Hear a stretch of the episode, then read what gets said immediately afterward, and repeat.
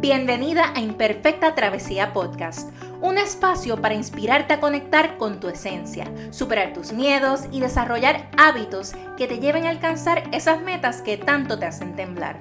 Mi nombre es María Angelí y te invito a que me acompañes en una travesía hacia el autoconocimiento, identificando tus talentos y pasiones para que juntas descubramos la versión de ti que aún desconoces. Si estás lista para transformar tu vida y descubrir tu mejor versión, este es el lugar indicado para ti. Vamos juntas a reescribir nuestra propia historia. ¡Nos fuimos!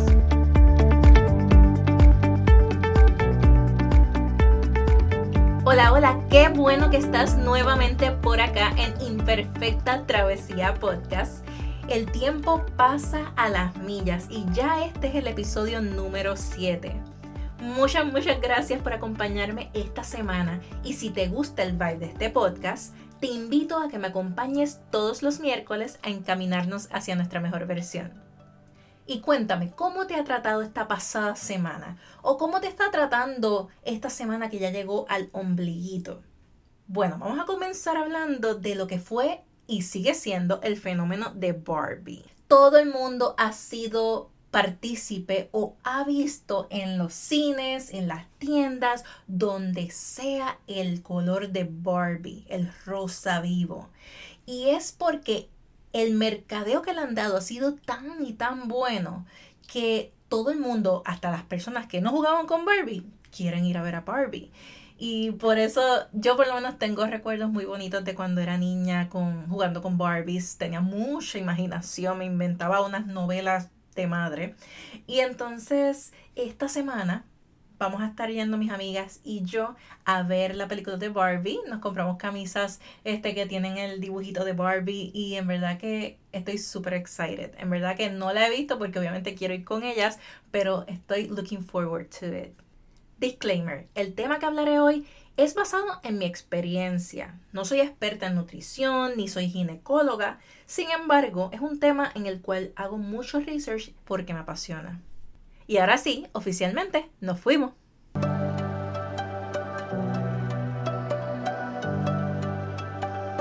¿Deseas ser madre y estás cansada de ver la prueba de embarazo negativa? ¿O sientes frustración porque has intentado otros métodos y has descubierto cosas que desconocías de ti.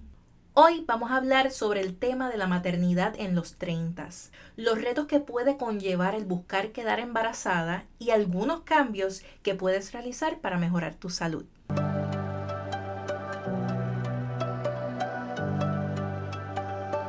Cuando estamos atravesando por la etapa de los 20, lo más que deseamos es experimentar y ser seres libres todavía las presiones de la vida no han atacado tan fuerte porque nuestras prioridades son distintas a las que experimentamos cuando ya estamos en los 30. Y lo menos que nos pasa por la mente en esos momentos es el querer ser madre. Obvio, hay sus excepciones, que por medio de un ups o planificación les toca la tarea de ser madres a temprana edad. Sin embargo, si tienes unas metas a largo plazo que demandarán de tu atención y tiempo, pues claro que harás todo lo posible para evitar el quedar embarazada. Pero ¿y qué pasa cuando llegas a los 30? Muchas veces ya sientes cierta estabilidad en tu vida y si estás en una relación seria con alguien, comienza como que esa piquiñita de visualizar una vida como madre. No necesariamente tienes que querer ser madre en estos momentos, and that is okay. Vivir una vida de pareja sin hijos y hacer una prioridad el tiempo de calidad entre ustedes está perfecto si ambas partes comparten el mismo sentir. Inclusive, si no quieres ser madre para nada y lo más que deseas es tener perrijos, go for it. Ellos también necesitan de alguien que los consientan y les den amor. Muchas veces cuando ya te sientes lista para asumir esta responsabilidad, la misma vida se encarga de abrirte los ojos hacia una nueva realidad. Y como sé que no soy la única que atraviesa por los retos de quedar embarazada, ya que hay miles de mujeres viviendo tu sentir, quiero contarte mi historia. Desde hace casi tres años aproximadamente, llevo intentando quedar embarazada. Ha sido un proceso súper fuerte, es bien drenante y de constante autoconocimiento. Yo siempre iba a una ginecóloga de esas que son súper rápidas, que te despachan en un 2x3 a las millas y que cuando le hacías preguntas sobre dudas que tenía, te las contestaban vagamente. Y como me harté de que me trataran de esa manera, comencé por dejar la pastilla anticonceptiva y gracias a la iniciativa de mi esposo, comencé a asistir a un ginecólogo experto en infertilidad. Uno que me recomendó una amiguita mía, que atravesó por una situación similar y yendo a este doctor pudo ser madre y no de uno, sino de trillizos. Claro, la idea de tener gemelos o trillizos me aterra pero no quería dejar pasar la oportunidad de tomar acción. Estaba tan decidida a realizarme los estudios necesarios para identificar la raíz de las dificultades que estaba experimentando. Y efectivamente, el que busca, encuentra. Los resultados dieron con que tenía hipotiroidismo, ovarios poliquísticos y un quistecito por ahí que se estaba cocinando que tenían que sacarme. Luego de que me hicieron varias pruebas y aunque todo parecía estar bien, el doctor me mandó usar pastillas anticonceptivas otra vez. Esto es una recomendación que te hace el doctor cuando te quita un quiste ya que puedes volver a crear otros y quieren evitar el que se siga propagando. Bueno, para hacer la historia larga corta, luego de gastar tanto y tanto dinero y de continuar llenando de químicos mi cuerpo, ya yo no podía más. Me sentía horrible, estaba frustrada y hasta lloraba de nada. Y dije, ¿sabes qué?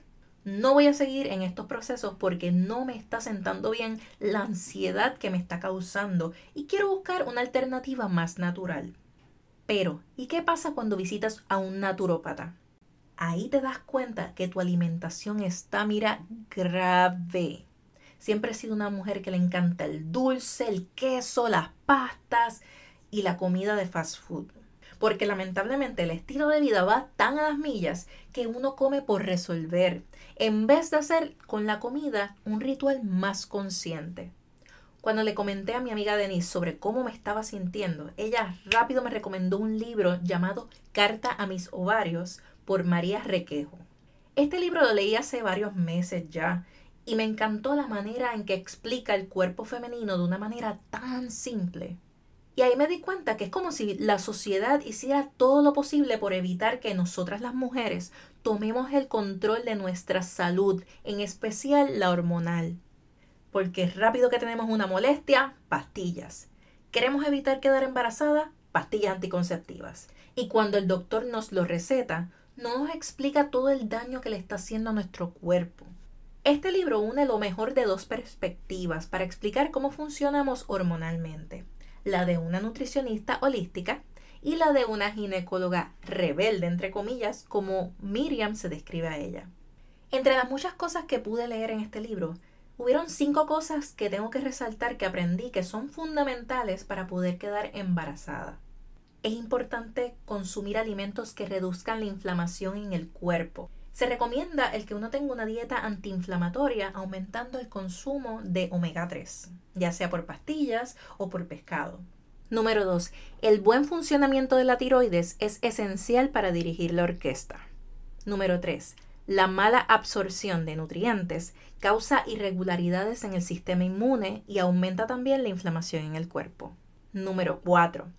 El estrés, ese estrés que tienes diariamente en tu vida, causa inflamación crónica en tu cuerpo.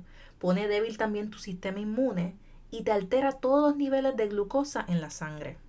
Y el número 5, la falta de un sueño óptimo y de no poder recargar bien tu cuerpo, tu organismo, causa que los niveles de cortisol aumenten y la sangre se desregule.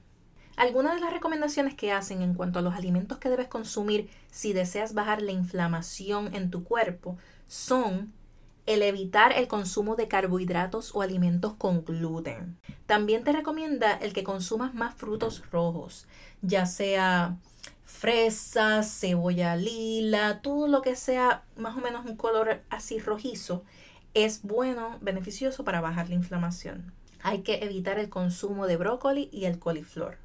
Es importante también que se reduzca el consumo de azúcares, esto sí que ha sido un poco difícil o puede ser un poco difícil para algunas, es eliminar el café o consumir aunque sea una tacita. Pero recuerda, no debes estar en ayunas porque esto sí aumenta los niveles de cortisol. Esta otra recomendación también la he estado viviendo en los últimos meses y es el evitar tomar bebidas alcohólicas. Yo normalmente bebía socialmente y llevo ya par de tiempo, par de meses que he decidido dejar de beber. Si he bebido una o dos veces ha sido como para celebrar algún momento importante, pero una copita y ya. Así que si puedes dejar de beber en este periodo, mil veces mejor. Consume mayor cantidad de granos. También tienes que evitar el consumir aceites refinados. Esos aceites que de canola, de aceite de lo que sea. Es importante que trates de usar los que son de aguacate o el de coco. También intenta comer orgánico, preferiblemente libre de pesticidas y químicos añadidos en lo que es el pollo y la carne que vayas a consumir. Y también consume té verde, semillas de lino, alimentos que sean altos en zinc, la cebolla también es muy buena y todo lo que contenga vitamina C. Por otro lado, si deseas utilizar suplementos adicionales, obvio consultando primero con tu doctor, recomiendan que uno tome suplementos de magnesio, omega 3, Vitex, vitamina D y ashwagandha para ayudar con los niveles de cortisol. Recuerda que si estás pasando por lo mismo que yo estoy pasando, no estás sola. Hay recursos y personas que te pueden ayudar tanto física como mentalmente para encontrar ese balance tan necesario para poder concebir. Recuerda sacar el tiempo para conocer tu cuerpo, hacer los cambios necesarios en tu alimentación y realizar los ejercicios de tu preferencia. Ama y respeta tu cuerpo que es el que te permite crear vida. Y ten fe de que esa bendición que tanto anhelas llegará a tu vida en el momento más indicado y perfecto. Si te identificas con los temas que hablaremos en este podcast, te invito a que te suscribas a mis plataformas digitales en Apple Podcasts, Spotify y en YouTube. Gracias, gracias, gracias por tu atención y por apoyarme desde los comienzos de este podcast. Búscame en Instagram como arroba imperfecta travesía. En las notas del episodio te dejo los enlaces de contacto. Y si encuentras valor en este contenido, comparte este episodio en tus redes, a tus amistades, a tus familiares, a tus compañeras de trabajo, en fin, a quien tú entiendas que pueda servir de mucho, mucho provecho. Y claro, recuerda dejarme tu reseña en Apple Podcasts y en Spotify que me ayuda muchísimo. Esto fue Tu Imperfecta Travesía con tu amiga María Angeli. Hasta la próxima semana.